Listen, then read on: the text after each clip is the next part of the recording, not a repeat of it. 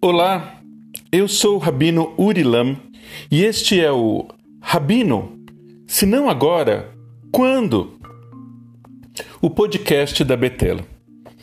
Nesse espaço iremos conversar sobre Parashiot Hashavua, valores judaicos, Kabbalah, curiosidades, pensamento judaico progressista, reformista, renewal, temas mais polêmicos, histórias incríveis, tudo o que tiver a ver com judaísmo poderá ser tratado por aqui de uma forma às vezes mais tradicional, às vezes menos tradicional. Às vezes mais fora da caixa, às vezes com mais cuidado. E por que justamente agora começamos a falar de tudo isso por aqui? Ué, Rabino, se não agora, quando?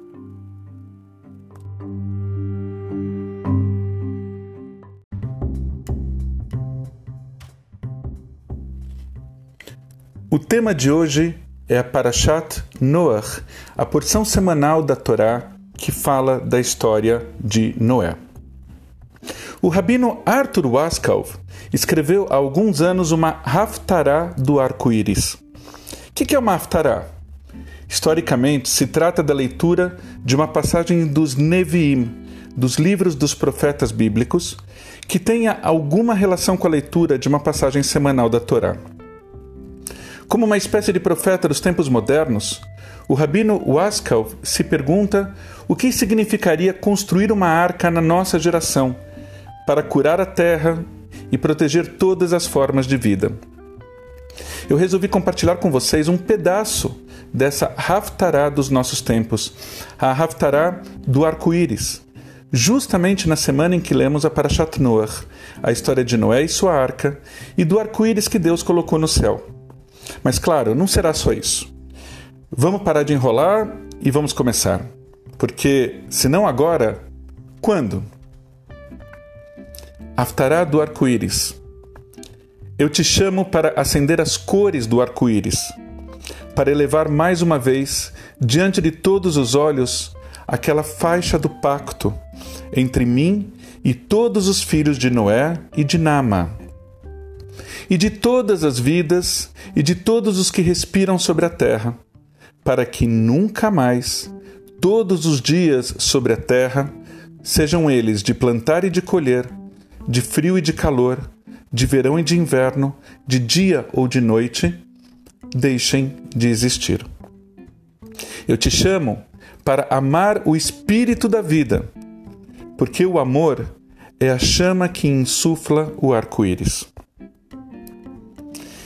Uma canção mais antiga também fala dos momentos de crise e de um arco-íris que parecia dar alguma esperança para um mundo melhor. Nós voltamos lá para os anos 30 e nos encontramos com Harold Arlen, um compositor judeu-americano cujo pai era Hazan, era cantor litúrgico numa sinagoga, às vésperas da Segunda Guerra Mundial. Harold Arlen escreveu Over the Rainbow.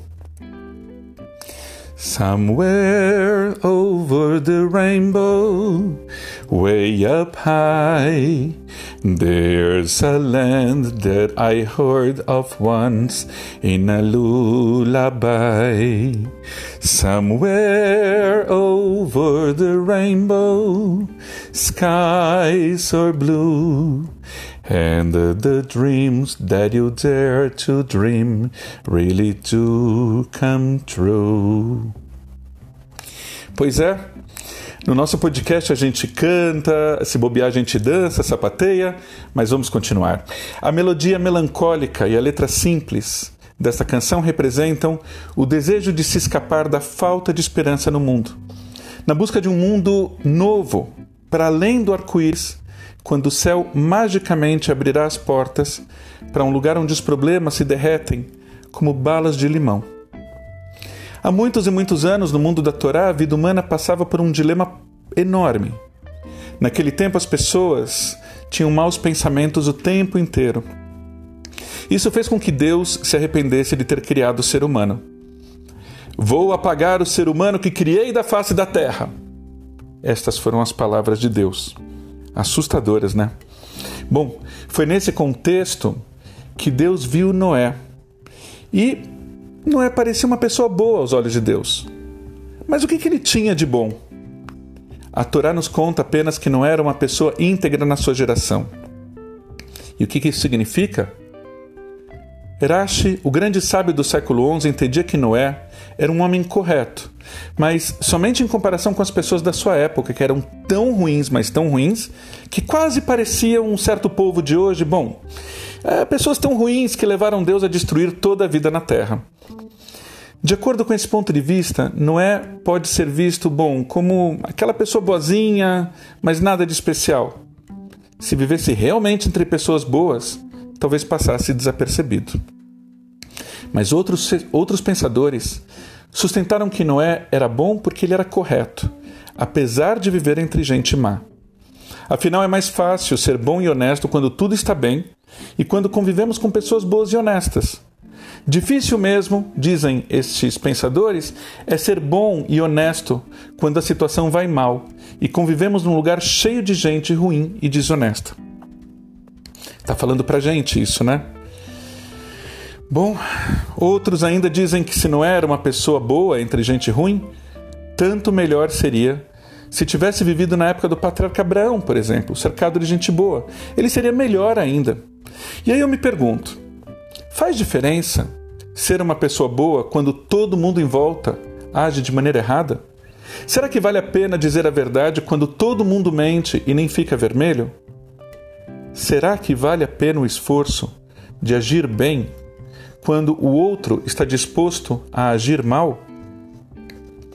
Vale a pena tentar fazer o melhor em benefício dos demais quando ao seu redor os demais só pensam em si mesmos? Será que vale a pena buscar a paz quando todo mundo em volta parece decidido a lhe meter a faca?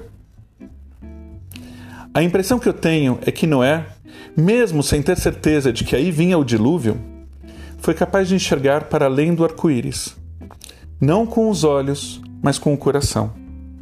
Noé tinha uma meta, e mesmo que ainda não houvesse sinal de que estivesse para alcançá-la, ele continuou a pregar, um prego depois do outro, um prego depois do outro.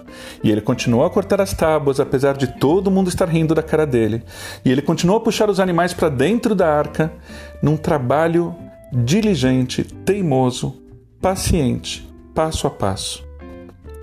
Quando chegou o dilúvio, Noé estava preparado. E de uma hora para outra o mundo não tinha outros seres humanos além de Noé e sua família. E agora, Noé? Como ser uma pessoa justa e correta quando não há mais pessoas, nem boas e nem ruins, com quem se comparar? Como ser uma pessoa que busca o bem, mesmo sabendo que não há outras pessoas que reconheçam o seu esforço?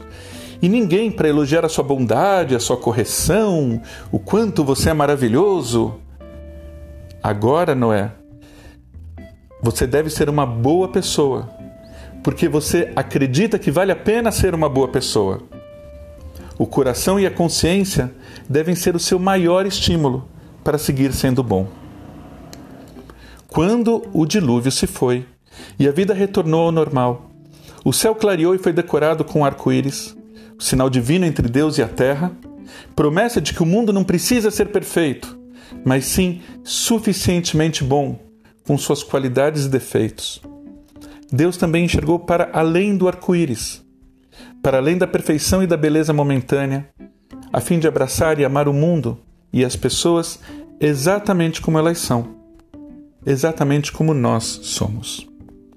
Um grande abraço e até a próxima semana com mais um podcast da Betel.